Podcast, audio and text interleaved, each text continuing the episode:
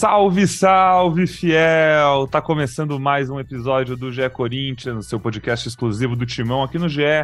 Eu sou Pedro Suaide e hoje estou com um elenco para lá de especial. Se nosso último episódio foi nossa tradicional eleição de melhores e piores do ano, a gente nem conseguiu lavar o terno, já colocou ele de novo, porque hoje eu, Marcelo Braga e Careca Bertaglia estamos recebendo o Vitor Pozella, que já é da casa, e Edgar Alencar, que, ah, vou falar que é da casa também, porque é nosso amigo, né? Mas não aparece tanto por aqui, pode aparecer mais, mas hoje está aqui como diretor ao lado de Vitor Pozella do mais novo. Não, uma, um filme não, uma série. Eu ia falar filme, mas é uma série documental do Corinthians no Globoplay. Sou Corinthians, estreia nessa sexta-feira, dia 13 de janeiro de 2023. A gente está gravando na quinta, no dia 12 aqui. É, conseguimos um espacinho na agenda dos nossos craques que estão dando entrevista o dia inteiro falando sobre o Corinthians. E que coisa boa, né, Podaninha? Falar sobre o Corinthians e falar sobre um trabalho bem legal desses. Você e o Ed, que já fizeram também o acesso total, já falaram aqui no podcast sobre ele. Mais uma oportunidade bem legal de contar a história do Corinthians, falar com a nossa audiência e mostrar mais um produto muito legal do Globoplay. É, vamos falar um pouquinho sobre o documentário, contar umas histórias, vocês contarem como foi esse ano, um ano, dois anos, três anos, uma vida, fazendo uma sériezinha que ficou boa, né? Muito boa. Bem-vindo. Salve, salve, Pedrão! Todos os nossos amigos aqui, Braga, Careca, parceiro, e Ed, meu, meu irmãozão. Pô, que saudade do podcast, hein? Tava morrendo de saudade. Mas já quero começar dizendo que muitas ausências foram por conta desse documentário Sou Corinthians, é, muitas vezes gravando, fora, enfim, não dava para participar tanto como eu gosto muito, isso aqui para mim é dos maiores prazeres fazer esse, fazer esse podcast.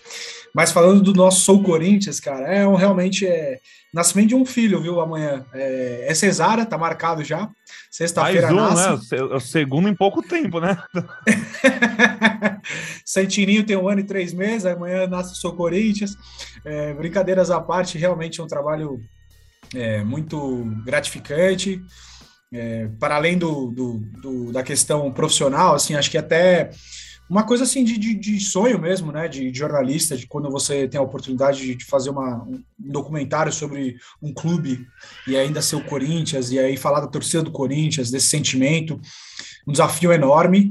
É, tive a, a, alegria de ter do meu lado o Edgar e uma equipe muito boa, depois a gente fala o nome de todo mundo, mas para dar um oi para todo mundo, é uma satisfação enorme estar aqui com vocês para falar do, do seu Corinthians. Maravilha. Ed, cara, que prazer te receber aqui. É o primeiro podcast que eu faço contigo. A gente fez um dia São Paulo essa semana, mais ou menos junto, né? Uma entrevista muito legal com o Miranda. Nossa audiência aqui tem familiar, amigo São Paulino, vai indicar lá que ficou bem legal também, um papo muito legal com o zagueiro São Paulo. É, mas agora aqui no Gé Corinthians para falar de mais um projeto muito legal. E eu já vou chegar te botando, não na fogueira, mas eu vou fazer uma pergunta, já que eu acho que é uma pergunta que passa pela cabeça de muita gente que está ouvindo a gente. O Corinthians, cara, Corinthians é um fenômeno, tem centenas de filmes, documentários e livros e séries. O que que o Sou Corinthians tem de diferente? O que que faz o Sou Corinthians ser tão especial, é, além do trabalho de Edgar Alencar? Fala, Pedro. Prazer, Braga, Careca, Rosela, meu amigo, meu irmão, meu obrigado sempre por me incluir nesse projeto. É, cara, participar de podcast é uma delícia. Obrigado pelo convite a duas vezes, né? Falou, é. Eu não tenho terno para participar com vocês, então quando posso, obrigado. O que, que é diferente? Vamos lá. Porque a gente trabalha mais do que a história do Corinthians, é a história do corintianismo. Eu acho que o, corintiano, mais o hard user, já deve ter visto muita coisa. Ah, tem um documentário sobre democracia. Aliás, tem mais de um tem, uh, tem sobre a invasão de 76, tem sobre as casas, você vai achar é, documentários e ótimos produtos que têm a pretensão de serem definitivos sobre determinada passagem do Corinthians. Então, por que, que esse aqui é diferente? Primeiro, que é uma série documental, isso não é comum no mundo, de você ter uma série falando sobre a história de um clube, e acredite, a gente pesquisou bastante. E dentro dessa proposta, de que maneira abordar a história do Corinthians? A gente abordou pela história do corintianismo. Então, é para além de revisitar grandes momentos, vitórias, títulos, personagens e tal, a gente está indo muito a fundo na, na, na, de que forma se forja essa maneira que o corintiano fala que torcer para o Corinthians é diferente. Ok, mas o torcedor dos outros clubes também fala. mas o corintiano é diferente por causa disso. Então, são essas passagens, são esses momentos. Claro que a gente teve que embalar tudo isso em quatro episódios de 45 a 50 minutos cada.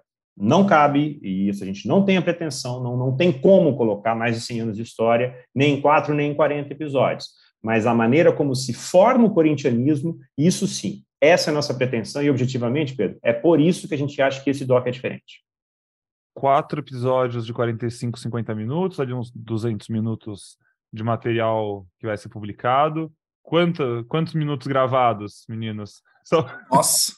Gravados não dá para ter ideia. Foram 51 entrevistas entre jogadores, ex-jogadores e torcedores. É, como o Ed bem colocou ali, a gente tem a ideia do corintianismo, né? Do o Sou Corinthians. O nome não é, não é um mero nome sem querer, não. É Sou Corinthians. É essa a ideia de, de desenrolar quatro episódios de quase 50 minutos cada, cada episódio, explicando, obviamente, a gente não poderia ignorar a história do clube, até porque o Sou Corinthians foi forjado na história desse clube, então são momentos da história do clube que são momentos importantes para traduzir né, esse sentimento do, do torcedor. Então, mas Pedrão, 50 minutos cada episódio, aí essa conta que você fez, 51 entrevistas, muita decupagem, cara, muitos minutos. Não, não fiz a conta da quantidade, não. Mas é muito. Mas era para dizer que é impossível. Ah, Desculpa, é, pelo arquivo, Porque, pelo... É, se a gente for considerar que você tem um arquivo em potencial eterno, usou da Globo, a gente pegou de outras emissoras, a gente teve que fazer um trabalho gigantesco. Então, se você for ver, pode botar aí um infinito. E é vai... isso. Tá bom. e para esses 200 minutos que todo mundo vai poder ver nessa, a partir dessa sexta-feira no Globoplay, o Careca já contou aqui que amanhã não está aceitando corrida, zerou a agenda, e é, o cara, ele tá de terno mesmo. O careca, o careca abriu a câmera e ele está de terno. Sensacional.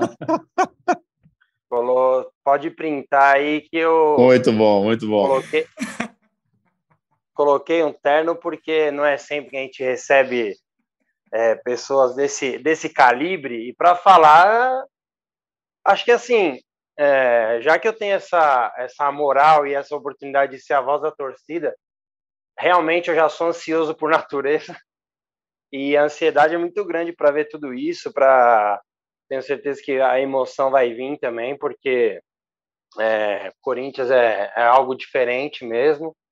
E daí hoje, em homenagem, coloquei um terno aqui, estou mais arrumadinho, é, porque para falar de Corinthians e receber Pozella, como o Pedrão já disse, já faz um tempinho que não vem aqui, né? Também estava na Copa, muito tempo no Catar recebeu o Edgar também, que eu sou fã.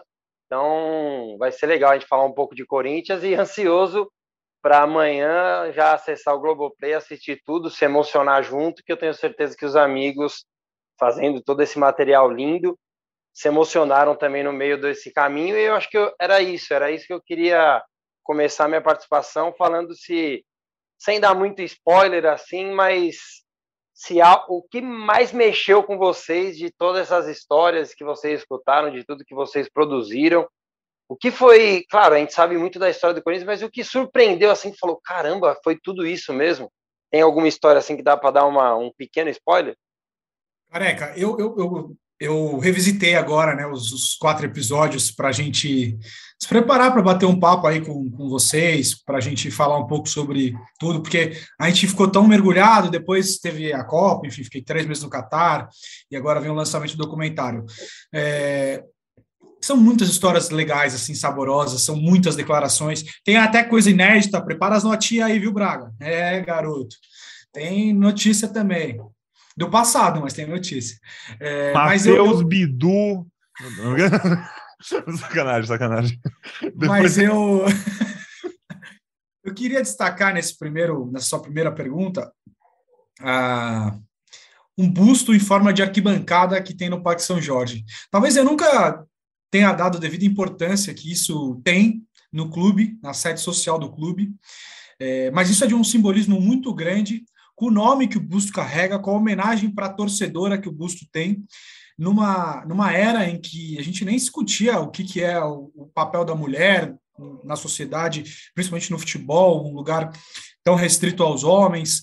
E, e, e eu acho que esse, esse busto, essa homenagem, é, essa história dessa torcedora símbolo já é uma história que me impactou muito, assim, conforme a, a, as coisas foram acontecendo no documentário. E eu falei, nossa, é óbvio que a gente mergulhou em sei lá quantos livros, eu até juntei aqui em casa os livros todos que a gente foi beber de várias fontes e tal, mas sempre tem uma novidade, assim, e sempre tem uma novidade nesse nosso olhar, né, representada pelo corintianismo, pela paixão do torcedor, pelo modo de ser, de viver que muitos torcedores têm a partir desse sentimento que bate no coração de cada um dos corintianos. Então, acho que é, essa é uma primeira história que eu destacaria, assim. E Marcelo Braga, chega aí, fala, mostra sua voz para a nossa audiência, estamos com saudade também, você Estava lá no CT ontem, treininho aberto. Agora vamos dar uma acalmada, parar de falar de notícia, relembrar o Corinthians. Lá no fim do programa, se você quiser, eu deixo você contar quem que vai para o Zenit. Corinthians vendeu os direitos aos filhos do Cássio, goleiro, filhos do goleiro Cássio, quando completarem 18 anos, já fecha um pacote para o Zenit. Mas Marcelo Braga, chega mais, bem-vindo. Fala, Pedrão, fala, amigos. Você não vai, careca? Confirmado? Não gosto de frio. Olha, é a, voz, a gente vendeu o voz da torcida. O voz da torcida do Zenit no GE agora é o cara que Olha a corneta. As letrinhas pequenas ali que não sei. Mas é isso aí, Pedrão. É, a gente fica atrás das novas notícias, né? Das, das novas, dos novos fatos, das novas coisas que, que acontecem no Corinthians. Mas é sempre bom revisitar a história. Quando é um clube que, que tem muita coisa que, que vale a pena ser contado, muito detalhe. Tenho certeza que esses dois aí exploraram de uma forma incrível. E tô ansioso, cara, tô curioso para saber. Não entendi por que, que eles entrevistaram o Alexandre Pato e o Luan, queria que eles tirassem essa dúvida, mas certamente eles vão, vão explicar aí pra gente. Não foi isso? O senhor é um cara de pau, Marcelo Braga. Eu vi na lista lá, vi Rivelina e tal. Você sabe que a gente, tinha, a gente tinha uma lista de não pode ser entrevistado? Eu já já já, já Ah, então eu quero essa. Essa é que eu quero. Pode passar pra gente. Essa aí. Olha o buraco que você botou, gente. Ô, Popô, mas dos que podiam ser entrevistados, eu tava pensando isso. Eu quero saber qual que. Quando o nosso torcedor estiver lá em casa vendo o documentário, quando pintar aquele rosto, qual que vai falar, caraca, esse cara tá aí, pô, que animal, ou aquele que te deu mais dor de cabeça, que vocês ficaram tentando, tentando, tentando e conseguiu finalmente aquela entrevista que vocês suaram para conseguir, porque tem, tem gente parruda aí, né? Você conversou com um cara grande esse último ano. Não ficou um ano e meio longe das coisas para ficar fazendo documentário com qualquer um, né, pô? Cara, eu acho que o Edgar tem uma história maravilhosa para contar sobre um entrevistado que a gente conseguiu de uma maneira, no mínimo, inusitada. A gente não, ele conseguiu. A gente tentou muito, a gente tem a Vanessa, né, que era a produtora do documentário. Eu me metia sempre na produção com a Vanessa, falava, vamos por aqui, né, faz umas ligações aqui ali e tal. É, mas tem um cara que foi muito difícil e ele era muito importante para o documentário. Ele é muito importante para a história do clube, muito importante para o documentário. E aí o Ed vai contar como é que a gente conseguiu essa entrevista. Fala aí, Ed. o Pedro Garcia, Tupanzinho, rapaz, é autor do gol do título de 90, evidentemente um dos grandes temas do nosso documentário, não só pelo gol, não só pelo título, mas porque esse título representou, né? Para quem é de uma geração é, começo dos anos 80, ou foi o primeiro título nacional do Corinthians, então tem um simbolismo muito grande. Esse título é abordado de uma maneira é, muito cuidadosa, porque nessa nossa proposta de falar do corintianismo, o título de 90 representa muita coisa, né? representa muita coisa, e por isso a importância, e não podíamos deixar de pelo menos tentar o Tupanzinho. Mas Tupanzinho, uma figura historicamente arredia, né? Então ele marcou, desmarcou, é, uma das desmarcações foi bastante curiosa, né? A senhora Tupanzinho não gostava muito de mensagens da nossa produtora, se confundiu um pouco. E ah, vamos dar entrevista, não. O Tupanzinho já não gosta muito, já aproveitou-se dessa situação para não marcar, mas Tupanzinho, não por acaso é de Tupã, né? Ó, e ainda frequenta ali a região. Perto de Tupã tem Marília, e Tupanzinho às vezes vai a Marília para negócios ali e vai tomar num determinado boteco, que se chama O Boteco, em Marília, são duas é, lojas, né, dois bares em Marília, E eu sou muito amigo do dono, do, do, do Bush, Dourado, né, que é o apelido dele lá. E o Tupanzinho, certa feita, estava lá, eu converso muito com esse meu amigo Bush, e ele me falou assim, rapaz, você me disse um dia que estava atrás do Tupanzinho, me liga um dia à noite. Estávamos, Pozela, eu e alguns amigos num bar, e esse meu amigo liga e fala, o teu homem está aqui, Tupanzinho está aqui tomando uma no meu boteco. E quer falar com ele? Já. Saí da mesa, falei, Pozelão, você não vai acreditar quem está aqui comigo. Ah, é já. No bar, ligação de vídeo. Falei, Tupanzinho, aqui, ó, sabe aquele pessoal da Globo que você não atende mais e tal, bloqueou todo mundo, você deu, deu duplo, né, aquele visualizado azulzinho no WhatsApp, mas não me responde mais, então somos nós, aqui, ó, meu rosto, prazer, Edgar, tô aqui, ó, a proposta é essa, você tá aí com um irmãozão meu. Eu existo. Dá entrevista para nós, tá tudo bem, aí assim, né, com um bate-papo assim, ele já tinha tomado um ou outro suco de laranja ali também, facilita bastante. Assim marcamos. Foi assim que ele topou. Falei, semana que vem estamos aí. E Tupanzinho me perdoa por revelar esse bastidor, mas ele é um cara muito doce, muito querido, deu uma entrevista deliciosa também. E só ele pode contar o que, que representou aquele gol, como ele revê até hoje aquele gol de carrinho, como que ele é reconhecido, como isso mudou e muda a vida dele até hoje. Foi um bastidor muito legal. É, numa participação, claro, que não é quantitativa, não é o Tupanzinho que fala 50 minutos no episódio, mas é absolutamente fundamental ter aquele jeito, esse personagem contando essa passagem do clube. O bar, mais uma vez, unindo as pessoas. É, é tradicional. Oh, oh, deixa eu perguntar uma coisa para vocês sobre tá isso. Marília, né? Que a gente, a gente, a gente está acostumado com, com televisão, com, com entrevista tal. Às vezes é uma entrevista de uma hora, 50 minutos, e o cara vai aparecer ali no, no documentário por 30 segundos, uma fala. Tipo assim, é um esforço enorme de reportagem para conseguir aquele cara e a participação é pequena. Vocês, como é que se sentiram assim na hora de cortar uma frase, cortar um personagem, ter que diminuir? Porque a gente sabe que o tempo é, é pequeno, ainda mais em série, assim, né? Como é que foi para vocês? Ah, foi triste, né, Braguinha? Sempre, é, assim, é, a gente meio que está acostumado com isso nas nossas reportagens de, de, televisão, diárias, tal, tal, tal. Aí a gente faz umas reportagens maiores, vai, esporte espetacular, fantástico, tem seis minutos, sete minutos, a gente grava bastante entra um pouquinho. Nesse caso, tem entrevistas completas que, infelizmente, nós não vamos usar, nenhum, nenhum trecho, nem 30 segundos. Porque tudo depende muito também do encaixe do roteiro a forma como a gente precisou criar algumas soluções de roteiro é, fizeram com que histórias, blocos de histórias, fossem totalmente descartados. Para você ter uma ideia, no nosso primeiro recorte assim de ilha, depois de já pré-selecionar o que a gente ia colocar no, na timeline, é, tinha episódios com uma hora e meia na ilha, e a gente teve que cortar para 48 minutos, 46 minutos. Então, praticamente metade do que a gente, no primeiro corte, fez, tínhamos que descartar. Tivemos que descartar. Então, assim, é, tem gente que. E aí é até hora de pedir desculpa. Né? É, é, parte do jogo é triste, é doloroso. A gente sofre muito por isso. É, a, gente, a gente foi entrevistar um, um jogador do Corinthians é, que está vivo hoje, que há mais tempo jogou pelo clube, o senhor Jackson, lá em Balneário Camboriú. E aí, por uma questão de roteiro, ele jogou na década de 50 no Corinthians. A gente não conseguiu utilizar a entrevista dele. É, é, é triste, assim, de verdade, porque tem toda uma situação. A gente não queria, para o documentário, a gente não queria fazer entrevistas triviais, assim como a gente faz na TV quase todo dia. Ah, não pode ser em qualquer lugar. A gente sempre escolheu um cenário. A gente muitas vezes fez visita técnica antes de fazer a entrevista. A gente escolhia o lugar, a luz, a câmera que a gente ia aluga, levar, tinha sempre uma equipe mobilizada para fazer as entrevistas.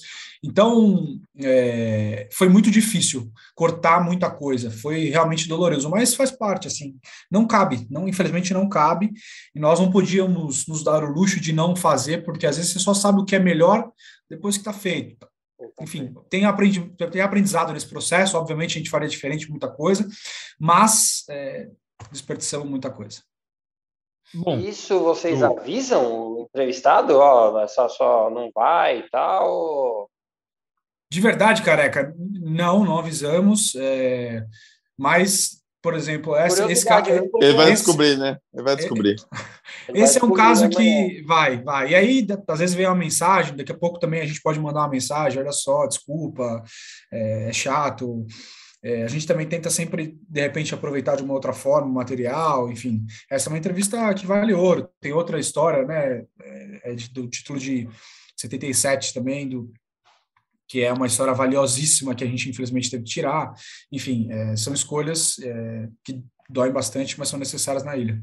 Mas é também, relembrando que o Ed falou quando a gente estava perguntando tanto de, tanto de material que vocês têm gravado e é infinito, isso é infinito para quando daqui 30 anos alguém quiser fazer um documentário do Corinthians de novo, é, o arquivo da Rede Globo tá lá. Você mandou arquivar, né, Pozel? Não esqueceu, tá, tá bonitinho lá, não vamos...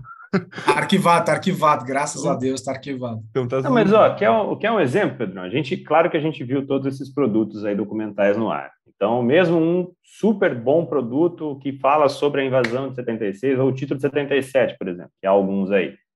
Mesmo ali, a gente tem elementos é, que não estavam nesses documentários. Imagina, um, um produto todo dedicado a só um episódio, que no nosso caso, na nossa série, Imagina, se a gente tem que tratar de uma história inteira em quatro episódios, a gente vai dedicar o quê? 20 minutos tal. E filmes de uma hora e meia não tem coisas que a gente tem. Então, assim como colegas passaram por escolhas, a gente também passou, é absolutamente do jogo. Mas o Braga falou: se foi difícil, é uma facada dolorosíssima, assim, arrancar um órgão. Cada, vai fazer o quê? Tem, tem trechos e trechos, e a gente tem que valorizar, claro, a escolha, a narrativa o privilégio é esse, de conseguir botar o, o, o creme de la creme mesmo, Sim. que é isso, para contar a nossa proposta. E é isso que é importante que o torcedor saiba, que vai ter muita informação, vai rever muito arquivo rico, vai ver pela primeira vez é, filmes que a gente achou em caixas no alto de armários da Globo de São Paulo e do Rio, que a gente foi lá, levou para produtoras fazerem trabalhos específicos de telecinagem, que a gente vai colocar no ar. Então, tudo isso tem, tem um, um, um valor muito grande. Documental, então, é essa, explica, essa explica, que a gente aposta. Diga, explica esse termo aí, telecinagem, o que, que, que é? É, é tornar a imagem eu... mais, mais real, não, assim, assim mais nem, nem precisa ser tão técnico, eu não, também não, não, domino o processo, mas você imagina que você, vai, quem tirou foto em máquina fotográfica, vai ter aquele rolinho de filme. Isso aí não é uma coisa tão antiga assim. É mais ou menos isso, um rolinho físico de filme, né, que a gente tem que levar, mas é uma máquina muito específica que consegue transformar isso hoje numa mídia acessível para a gente editar numa ilha. É, então, transforma um rolinho de filme num material que vai parar dentro do nosso HD, em MP4, que a gente e... encaixa na ilha e tem a imagem belíssima. É. Imagem captada em 1900 e 80, 60, 70. Não, imagina, né, Pozella, aqueles takes que foram feitos em Itaquera antes, muito antes do metrô. Então tem ali, ó, é, é, entrevistas com moradores de Itaquera, aqui, aqui, está falando um nascido e criado em Itaquera, mas uma Itaquera muito antiga, dos anos 60, 60. talvez, é. 60, né? É. E ali Vicente Mateus falando eloquentemente sobre o projeto do estádio que sairia em pouco tempo. É, e aí o resto é história. 60 né? dias, 60 dias teria é o terreno é, para tantas pessoas. Isso é muito legal, né? Legal. Isso a gente vai poder oferecer, entre outras coisas. Acho que, acho que esse é um trecho importante, né? Passar por essa parte aí de Itaquera, assim. Eu, por exemplo, eu quando eu fiz teste no Corinthians juvenil, eu treinei em Itaquera, que é onde hoje é o estádio. E ali era alojamento de jogadores, tal. Imagine antes o que, que era ali, né? É, o Jô viveu essa situação, né? Ele morou em Itaquera, enquanto jogador da base, e depois jogou Itaquera, é o maior artilheiro do estádio Itaquera. E é, e é engraçado, assim, é, é um documento como o que vocês estão fazendo, que resgata a história, porque daqui a. Não vou nem dizer daqui a alguns anos, cara, já, já, já tem torcedores do Corinthians que não viveram a realidade do Corinthians sem estádio. Né? A Arena foi inaugurada em 2014, são aí oito anos, quase nove. É, é, o, que a, o que a gente ouvia na nossa juventude ali, ah, o Corinthians não tem estádio, o Corinthians não tem Libertadores, era uma outra realidade que essa galera aí só vendo documentos históricos mesmo para saber o que foi esse Corinthians, porque o Corinthians atual é uma outra realidade, né? É um Ao qual nós, né, nossa idade aqui, média 30 anos, nós não vimos o primeiro título brasileiro de 90 com lucidez, assim, o que representou isso para uma geração que sentiu a dor de demorar para ganhar o brasileiro. Tal qual o mais antigo viveu a dor dos 23 anos sem título. Né? E assim por diante. E aí, por isso que é tão importante preservar a história, e aí vem o fio condutor da nossa narrativa, que é o corintianismo. O quanto isso forjou o caráter é, né, a característica, no sentido do caráter, de torcer para o Corinthians. Existe uma maneira, é, obviamente tem pessoas são para lá, para cá, mas existe uma maneira média de como o torcedor do Corinthians se comporta, qual é a sua devoção, qual é a sua maneira de agir, de pensar, por que que isso foi forjado assim, né? É pela brincadeira, é pela dor, é pelo sofrimento, é pelas vitórias que teve, maneiras que, que conquistaram. Então, exatamente como você falou, Braga, daqui 15 anos o moleque que tem oito hoje, ele não vai fazer ideia do que é a piada, você joga no Pacaembu, você não tem casa. Então, tá aí mais uma vez uma proposta para que a gente consiga preservar, é, assim como eu não sabia o que era viver a fila, né? Assim, um cara de 30 e poucos anos também não. Então, é, é essa a ideia. Até aproveitando um pouco esse assunto, é, eu tenho 40 recém-completados, mas a gente tenta passar para o torcedor mais novo, né? Que o cara vai considerar sempre ali o título mais importante, o Mundial, a Libertadores, porque o Corinthians realmente depois se tornou um time que todo ano era é campeão, né? Ou era, né? E eu escutei também vivi muito, né? Principalmente ali quando eu estava me, descobrindo como torcedor, é, esse brasileiro de 90. E fora as histórias de do Paulista de 77, que eu considero um dos mais importantes da história do clube.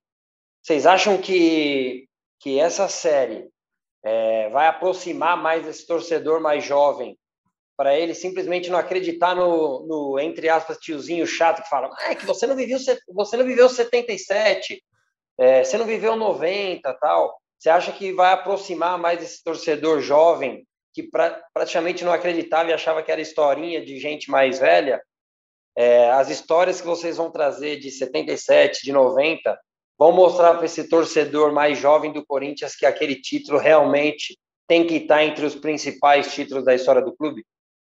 Sem dúvida, viu, Careca? Sem dúvida. É, claro que a gente não vai aqui ensinar ninguém a torcer, não é nada disso, não tem nenhum sommelier aqui, mas o que a gente quer e, trabalhou muito para isso, é para dar oportunidade para esse cara conhecer, mesmo para o corintiano que já tem ouvido falar, ah, sei lá, ficou tantos anos aí, vinte e tantos, 23 anos sem título, deve ter sido difícil, mas para ir além dessa, dessa ideia vaga e tal, ah, tanto tempo sem ganhar um campeonato brasileiro, é, então é para ir além, é para conhecer de fato o que, que representou. Isso sim a gente foi muito fundo com torcedores e jogadores-chave que puderam nos dar essa sensação, o que, que era para o corintiano. E aí a gente coloca desde jogadores que participaram até torcedores, por exemplo, o Serginho Groisman, que é um dos nossos torcedores que tem uma participação importante no DOC, porque ele e o Dan Stuba, que dois corintianos famosos, né, é, participam como torcedores que é, são narradores também, nos ajudam, assim, não narradores no sentido de narrar, de locutores, mas de estão em vários, vários momentos do documentário. A emoção. É, e estou dizendo isso para que assim, para que isso seja colocado de uma maneira muito clara, muito acessível, muito concreta, para o torcedor que é mais novo, fala assim, pô, o que foi de fato viver essa terra? Quem jogou? O que, que representou? O que, que era é, sair na rua e viver essa fase? Então, isso está muito posto e a gente dá, ou pelo menos trabalha para dar a dimensão disso. Não por acaso é logo o nosso primeiro episódio. Não é por acaso que quando a gente se propõe a falar do Sou Corinthians, uma série que vai trabalhar o corintianismo, de cara a gente põe exatamente 77 e 90. Porque são coisas muito fortes, muito emblemáticas. Mesmo o corintiano que começa mais para frente, e outros e outros que virão ainda pela frente, talvez ele não saiba, mas o corintianismo que está dele, se ele for viver esse clube, esse corintianismo, ele vai carregar um pouco, e o Serginho Groisman usa essa expressão cicatrizes, é, que ele não viveu, mas estão na pele, né? estão na pele do corintiano. Então, a proposta do documentário é isso, é ser atemporal nesse sentido, porque esses valores nunca vão mudar. A gente pode conquistar outras tantas Libertadores, Mundiais, pode mudar de casa, enfim, pode acontecer muita coisa. Só que a maneira como o corintianismo se formou e se forjou nunca mudou, não mudará, e é isso que a gente traz no documentário com muita luz, com muita ênfase nesses títulos simbólicos que trabalharam e que formaram essa característica corintiana. Antes de passar a palavra de novo para o Careca, que está com o microfone aberto, só acho que é interessante, é legal o que a gente está falando aqui, e acho que tem um timing importante com o que está acontecendo no Brasil mesmo, essa história de preservação de história, né? A gente está falando muito de preservação de história. A gente está gravando aqui na quinta-feira de uma semana onde no domingo é, o Congresso, o Palácio, tudo em Brasília foi invadido e depredado, obras de arte, toda a história do nosso país é, foi jogada no lixo em muitos momentos ali. A gente vai reconstruir, está tudo bem, mas é, é um, um, um, caso maior, obviamente, mas que a gente vale ter a lembrança da importância de preservar a história, a lembrança, a importância de ter a história bem contada, ter a história é, explicada, acima de tudo, né, Popô? Ter a história, a gente conseguir passar o que foi a importância daquilo na época, não só ah, o que, que é um campeonato paulista, né, que a gente estava brincando aqui, que eu acho que é o, o maior exemplo para o Corinthians e que muitas vezes, é, as, sei lá, torcedores rivais já usaram isso como tiração de onda, né? nossa, mas o maior título da história do Corinthians é um campeonato paulista, porra, legal. E até depois do Corinthians ganhar uma Libertadores, porque para muita gente continua sendo. E, e tem que ser mesmo, para essas pessoas que viveram, sofreram, né, e sabem o que aconteceu. E a importância de ter materiais, ter documentários como esse Sou Corinthians, que a gente está aqui divulgando e muito ansioso para poder ver, a importância dele em preservar a história de um clube que já é centenário, e vai continuar aí para sempre, e daqui 100, 200 anos, sabe-se lá em qual mídia as pessoas vão vão estar tá vendo, no óculos 3D, mas aí o Globoplay vai estar tá lá e a gente vai poder assistir de um jeito bem legal e contar a história de um clube maravilhoso, né, Bragueto? O, o peso da, da, das coisas é, é, é diferente para quem vive e para quem, quem lê, né? É, qualquer coisa assim da história, se te abrir um livro de história é diferente o peso para quem estava lá e, quem não estava. Na minha vida, por exemplo, o gol mais marcante da minha vida é um gol de Campeonato Paulista, que hoje é um campeonato que eu praticamente não assisto, assim, não sei que eu seja esteja trabalhando, né? Seja obrigado, esteja na minha escala. Mas não, não vou parar para paguem, Paulista. Falando o português bem claro. É, porque é um campeonato que perdeu brilho, né? Não ser clássico, que você vai ver, fase final e tal, mas é difícil você por, por livre e espontânea vontade, parar para ver um jogo de Campeonato Paulista. Embora seja um, um, campeonato tradicional e que empregue muita gente, perdeu um pouco o valor. Mas faz parte da história e, e quem viveu, certamente viveu ali 77, viveu os títulos que, que vieram depois, aquele gol do Viola 88, enfim, são títulos marcantes da história do Corinthians e, e que com certeza foram muito bem contados aí uh, pelos nossos produtores, cineastas. É, ainda sobre, sobre entrevistas, quem que vocês acham que foi o cara? Só para um parênteses, o Dan e o, e o Serginho participaram já do podcast Já Corinthians, hein? Quem, quem tiver curiosidade pode procurar os episódios aí. Quem que foi o, o, o, maior jogador que vocês entrevistaram, assim, de peso, vocês acham que, que é o mais importante da história do Corinthians e que estava no documentário? Ah, acho que é difícil essa, decretar esse valor, né, Bragueto? Pô, porque é tão. depende de geração, né? O maior jogador de cada um. É, acho que tem grandes ídolos assim que falaram e pessoas muito importantes da história do clube. É, vou te dar rapidamente aqui alguns nomes, aí você escolhe para você quem é o melhor ou, ou o maior, maior craque. É, vamos lá, não podia deixar de fora alguns nomes óbvios, né? Basílio, é, Casagrande, é, Zé Maria, Vladimir Birubiru, Rivelino, é, Marcelinho Carioca, Vampeta, Neto. É, Neto, Zé Ferreira Neto, Tupanzinho, que a gente já contou a história aqui. É, são muitos jogadores. Dinei, extremamente importante, extremamente é, rico na maneira como ele se contou a história, como ele nos entregou o sentimento de um jogador torcedor, um cara que era da arquibancada e estava dentro de campo e foi três vezes campeão brasileiro vestindo essa camisa. É, então, são muitos jogadores que, que são parte. A Taliba, entrevista engraçadíssima, muito boa. Ih, demorou, né? Porque é gago a Taliba. Tá, tá, tá, Taliba. Já foi... joguei pelada com a Taliba, cara. Foi muito, cara, é muito boa a entrevista com a Taliba, muito boa. E foi num bar, né? Claro, é tinha que ser num bar. Ah, ele tá... Cara, ele toma Campari, cara. Ele toma Campari. Pô, peraí, eu também, pô, qual o problema? É aí. Ó, oh, Jane Ford, ele, ele, mexe com o dedo assim ainda, ele fala, esse que tá o sabor ainda, dá uma chupada no dedo. Grande a Taliba, mano. Esses dois aqui, ó. Adoram Campari, pô. Campari tem seu valor, cara. Ai. Mas eu acho que são grandes nomes assim que, que conseguimos falar. Deixa eu fazer uma pergunta para vocês, vamos mudar um pouco a lógica. É, aquele time de 2005, os Galácticos, eles têm uma importância muito grande no, no processo, é, tanto para o rebaixamento quanto de um título brasileiro, de uma história da MSI, enfim, uma, aquela turbulência toda.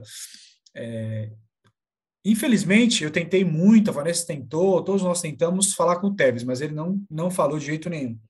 Então, excluindo o Tevez, é, quem são ou qual é o jogador que vocês acham que nos concedeu a entrevista para falar sobre esse período da época do Corinthians tão importante?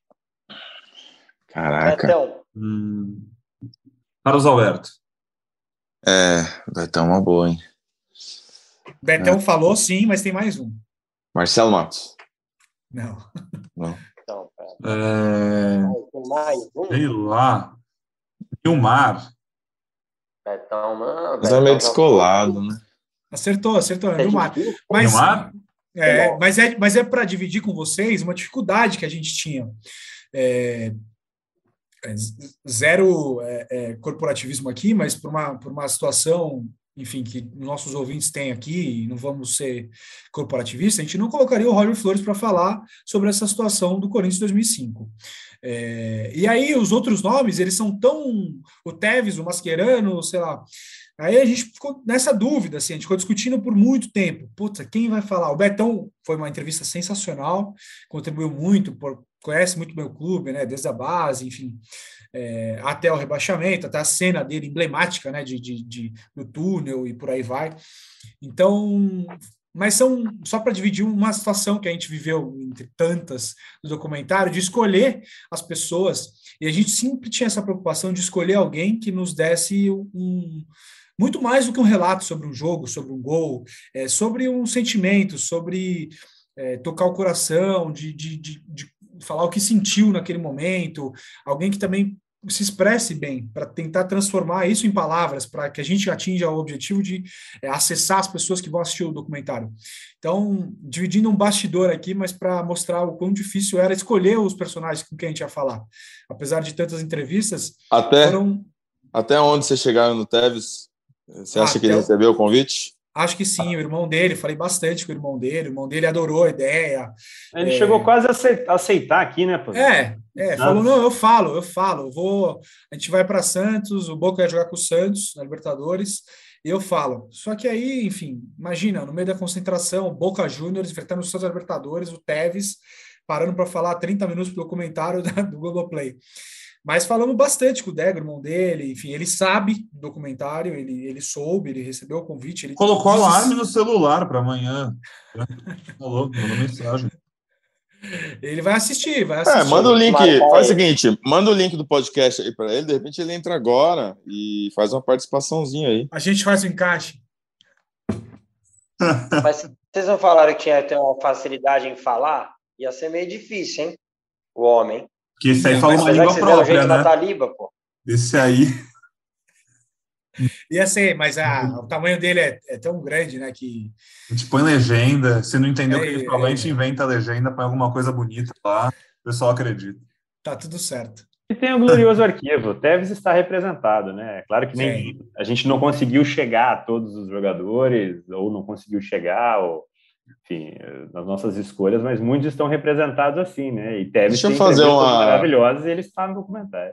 Uma curiosidade, então, se depois não, não, não couber, a gente tira. Vocês tentaram durante. Vocês começaram a gravar quando? É... 2020. A gente já é. tinha gravação ou não? Nesse Sim, período, né? vocês tentaram, vocês chegaram a tentar o Rincon, tipo, antes do acidente dele, antes de, de, de tudo ali? Era um cara que estava na, na, na, na, lista tava de vocês? No, tava, tava no nosso radar, até pelas histórias saborosas que o Marcelinho nos contou, com ele, ele erguendo o Marcelinho e por aí vai. E ele foi um cara bastante acessível, só que a gente não queria fazer ninguém por Skype. Então, a gente tinha um empecilho da pandemia, de primeira Globo liberar uma viagem para a Colômbia, para fazer lá, e o orçamento também, é, pagar uma viagem internacional para ir até lá e fazer um jogador é, na condição é, de jogadores tão bons quanto, né, para falar desse time do final dos anos 90, tem muitos bons personagens, e... Aqui perto. É, é e no valor menor custo, é, seja, sendo bem sincero aqui com, com, o nosso ouvinte na sua curiosidade, Bragueta. Mas é um cara que a gente trocou mensagem, a Vanessa falou com ele, com o irmão dele, a gente estava mapeado e, e, se tivesse uma oportunidade, tipo uma viagem, Libertadores, Colômbia, pá, iríamos fazer o Rincon, certa, certamente. Ninguém estava, obviamente, né, esperando a foto. É, exatamente. Não. A gente, nessa situação como jornalista, eu acho que isso é até muito legal do podcast, que foi uma parada que o Ed falou no começo, e depois o Braga e o Careca até fizeram perguntas que vocês mostraram isso. Mostrar para o nosso ouvinte que a gente é jornalista, a gente convive todo dia, o dia inteiro com jornalista, né? A gente trabalha muito, fica muito na redação, conversa com jornalistas. Se não é o jornalista da nossa empresa, é amigo de outra empresa que é jornalista. Então, assim, a gente sabe muito como as coisas funcionam. O Careca já entendeu, o Careca já, já é nós. Mas ele ainda tem umas dúvidas que é muito legal e a gente poder falar isso para nossa audiência, que não sabe como é o dia a dia de um jornalista, não sabe como é o, o trabalho por trás das câmeras, bem, né, cru. Um detalhe, né? É. Detalhe mesmo. Então é ouvir você falando, pô, a gente a gente, se a gente mandar mensagem para todo mundo que a gente não vai poder botar no, podcast, no, no, documentário, não tem o que fazer. A gente pode, a gente vai, pode mandar uma mensagem para um ou outro, um caso específico, a gente tem relação, a gente mantém boas relações com as fontes, com os entrevistados. Mas é, é inviável a gente, né? Isso é um, é um detalhe que, por exemplo, quem está ouvindo, sei lá se já passou pela cabeça. E aí, nesse caso do Rincon, é uma coisa que assim, pô, tá bom, não dá para gastar essa grana agora, mas a gente está em 2020. O documentário está indo para o ar em 2023. Ah, até lá, o Rincon vai vir fazer uma viagemzinha para o Brasil, vai ter um jogo na Colômbia, a gente vai dar um jeito. A gente deixa, deixa anotado aqui na geladeira, né? Bota o, o imã e a gente vai fazer. E ninguém, obviamente, conta com uma fatalidade dessas, infelizmente. Mas o Rincon também, obviamente, vai estar muito bem representado no documentário. Mas está, está, está. está. Era, companheiro, era companheiro de quarto do Dinei, que conta deliciosamente. Aquele uiscão. Aquele uiscão. Luxemburgo entrando no quarto e fazendo assim. É um cheiro esquisito aqui, hein? Vale muito a pena ver o jeito de Ney de contar histórias, dividindo o quarto com que bom. É, e, e imagina, que, imagina que dupla de quarto, né? Rincon e o Dinei. Eu nunca imaginaria um negócio desse na minha vida. Bom, mas, mas, vou te falar, Pozela, se você ficar pegando a lista desses times de 98, 99, deve ter tido umas duplas boas também de quarto, hein? É. Não era um grupo Muito bom. simples, né? Não era um grupo simples de lidar assim. É, muito cara cobra já criada, né? Então devia ser complicado a gestão de grupo desses caras aí, hein? Se o ouvinte for curioso, cara, Ricardinho e Marcelinho estão no DOC, tá? E o, Não, vocês, citaram o, vocês, vocês citaram o Lucha, vocês tentaram falar com ele? E algum treinador? Tite, de repente? Tite deu uma entrevista de aproximadamente uma hora e quarenta para o documentário. É, falou coisas bem legais, assim, e, e é uma parte bem. É um, tem um destaque, assim, momentos bem importantes da história ali do, do Corinthians com o Tite, tanto da primeira passagem quanto da, das, das outras. É, momentos bem legais, assim, do Tite abrindo o coração, falando. Eu, ele falou uma coisa na entrevista que estará no documentário que eu nunca tinha lido nem ouvido. Então, aí você, Braga, você já prepara a nota. Tite, dois pontos. E é bem saboroso, bem saboroso. Que dia que vai ao ar essa, esse episódio do Tite aí? Ah, vão todos amanhã, os episódios amanhã ao ar. Ah, Estou voltando. Maratona, maratona. Mas você não pode pular para o último, senão a gente recebe um aviso. Você tem que assistir o primeiro, o segundo, o terceiro. Vamos, vamos maratonar. Vamos maratonar. Não, pô, se a gente já. Se eu, careca, todo mundo, nossa audiência inteira aí já estava ansiosa antes do programa começar, a gente estava falando aqui no começo, começo do programa, eu já estava vendendo aqui, mas a gente está ouvindo agora, agora está ansioso, pô. Não, E Pedrão, e Pedrão, eu, eu tentei falar com o Pozella, falei, Pozella, mas não estou conseguindo aqui, eu não, mas ainda não está liberado, faz isso, faz aquilo, e eu não conseguia baixar no meu celular, vou ter que esperar até amanhã, mas cada vez mais ansioso. Com... A gente tinha que ter gravado esse programa às 10 da noite, vai que meia-noite um. Tá liberado? Já estava liberado, né? Para a gente já, daí amanhã vai trabalhar que nem um zumbi virado. É, mas, pô, eu já tô ainda mais ansioso e já sinto, já sou um cara meio chorão, Sinto que vão me emocionar nos episódios, pelo ah. visto aí. Hein? Careca, quero fazer uma aposta com você. E... Dura três minutos e meio. Se você passar do episódio 1 inteiro sem chorar. Não, não tem chance nenhuma. Um a Campari. Caixa, a caixa de cerveja em Arthur Alvim, eu que pago. Ó, oh, gostei do Campari. Não tem nenhuma de acontecer. Não tem chance nenhuma de acontecer, porque na minha primeira fala, só de ter colocado o terno, eu já fiquei com a voz meio embargada. embargada. É, ó, o Braga, só para a gente brincar aqui, né? É, o Braga falou que o gol dele é num Campeonato Paulista. O gol mais bonito que eu vi num estádio de futebol, Campeonato Paulista de 92, Corinthians e Guarani, gol de bicicleta do Neto. Ele tira a camisa e vai expulso no Pacaembu. Eu tô atrás desse gol, que era o gol do portão principal. Na época eram umas cadeirinhas verdes, né, de madeira. É, verde, cara, não tem nada a ver, né, com o nosso, meu, seu, nosso Pacaembu, mas era isso, umas cadeirinhas assim de sentava um do lado do outro, não era individual como é hoje, né? E eu tava lá com meu tio, um gol de bicicleta do Neto, 92, Corinthians 1, Guarani 1.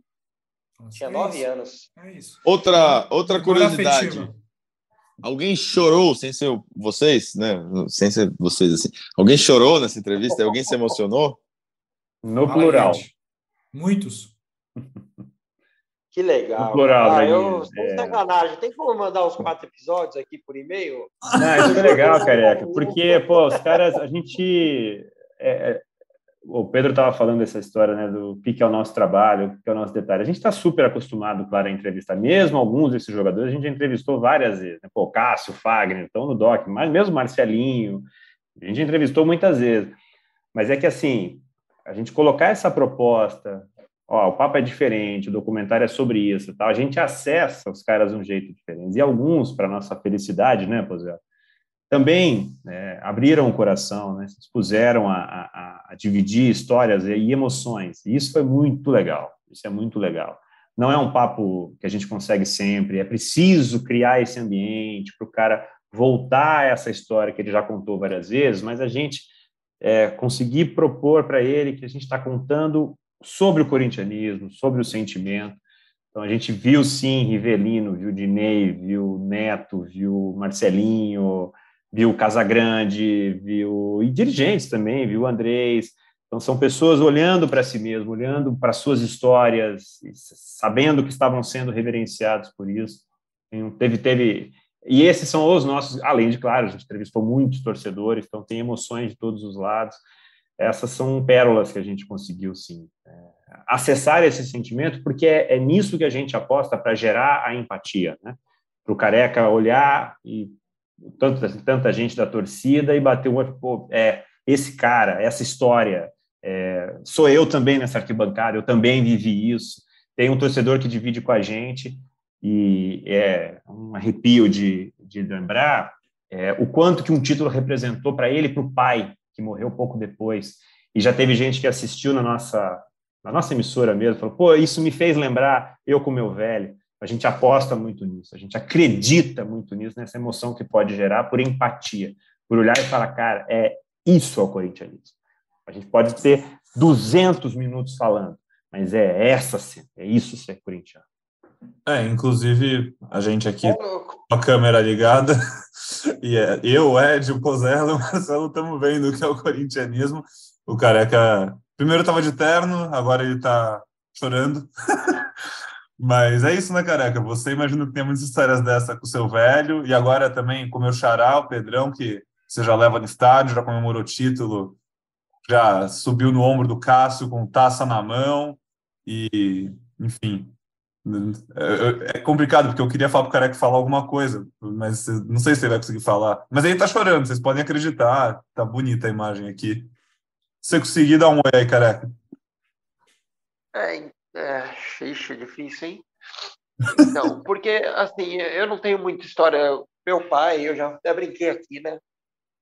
Meu pai era palmeirense, né? Então a minha história é com meu filho, né? Então, caralho, desculpa, desculpa. É, e o Pozella queria postar um episódio de 50 minutos, pô, tá de sacanagem. É, a minha história é com, é com meu filho, né? Então, tipo, meu pai era palmeirense, a gente até brincava, né? Ele falava, ah, os amigos falavam, pô, seu filho é corintiano, tal, dele, ah, pelo menos tem alguém para tirar sarro, né? Em casa. E, e realmente era isso, né? O Palmeiras era campeão, era, tri, era tetracampeão brasileiro, o Corinthians tinha acabado de ser campeão é, brasileiro em 90. Meu, é, difícil. E meu pai, meu pai faleceu em 99. Então não deu tempo de eu tirar o sarro dele, né?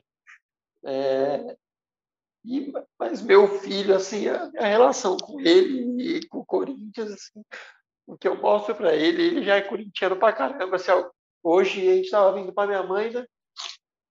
Aí passou um cara com o boné do Corinthians, ele começou a gritar: pai, pai, pai, você não vai falar, você não vai falar. Eu falei: o que você está falando?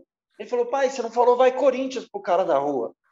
Então, Corinthians é isso para mim. Eu tenho história que é feia para mim, assim, eu vou até contar. Eu, eu joguei pela minha faculdade, né? Eu fui bolsista, joguei os quatro anos da faculdade. Eu me formei em propaganda e marketing em junho. Eu entrei no meio do ano. E daí o campeonato continuou. É, e a final do campeonato foi, Corinthians, foi Unip USP. Eu jogava no Unip.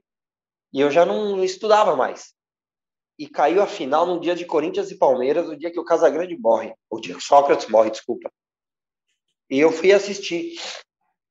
Eu estava tão nervoso é, vivendo aquilo que eu ia para o Paquembu depois do jogo, acho que era 10 da manhã, é, que eu fiz um dos maiores absurdos da minha vida, invadi o campo a xingar juiz. Até o treinador mandou para mim: você foi o melhor em campo. É, e depois sair correndo para o Pacaembu, a tensão de um Corinthians e Palmeiras, tudo que o corintiano vive no, é, na história, o que meu tio passou, o que os corintianos mais velhos passaram com a fila. Minha mãe estava dentro do campo em, em 77 com um amigo jornalista.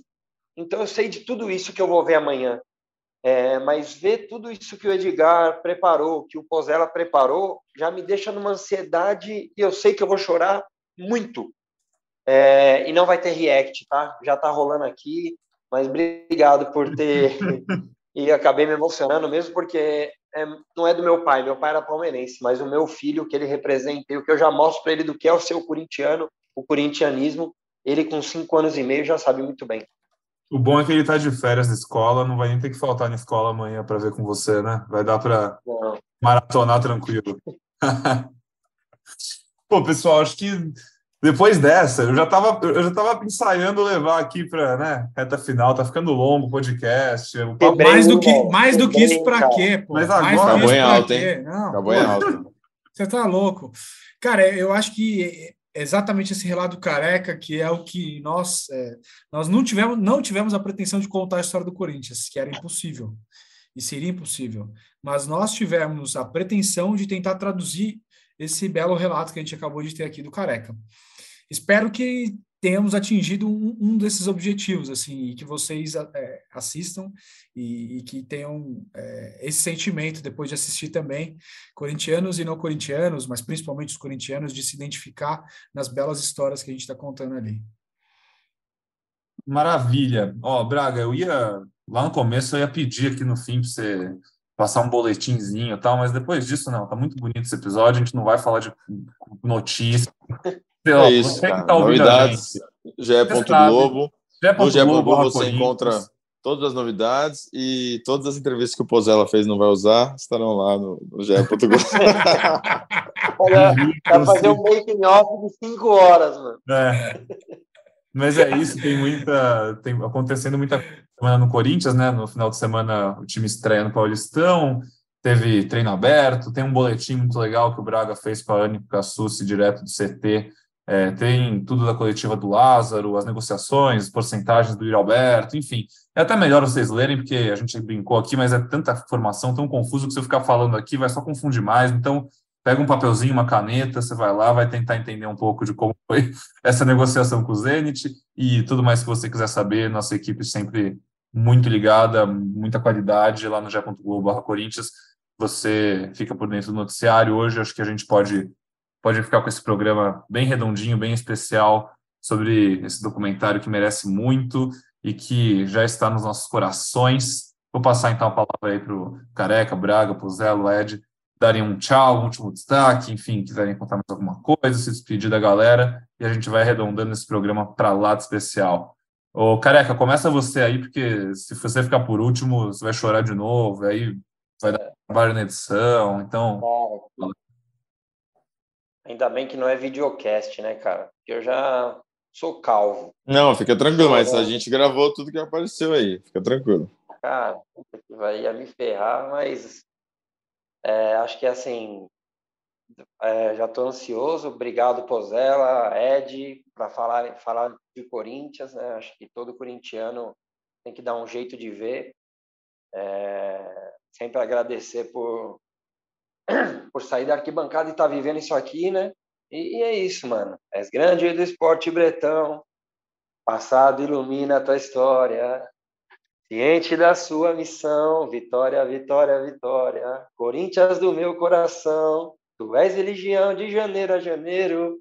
Ser corintiano é ser também um pouco mais brasileiro. Acho que é isso. É ir além de ser ou não ser o primeiro também, né? Também, também. É que eu já juntei outra Você parte. já? Não, perfeito. Eu só queria, antes de dar tchau e deixar o convite para todo mundo, é, nomear as pessoas com quem fizemos o documentário. Nós dois somos só uma parte disso. É, Vanessa Santilli, nossa produtora, nota mil.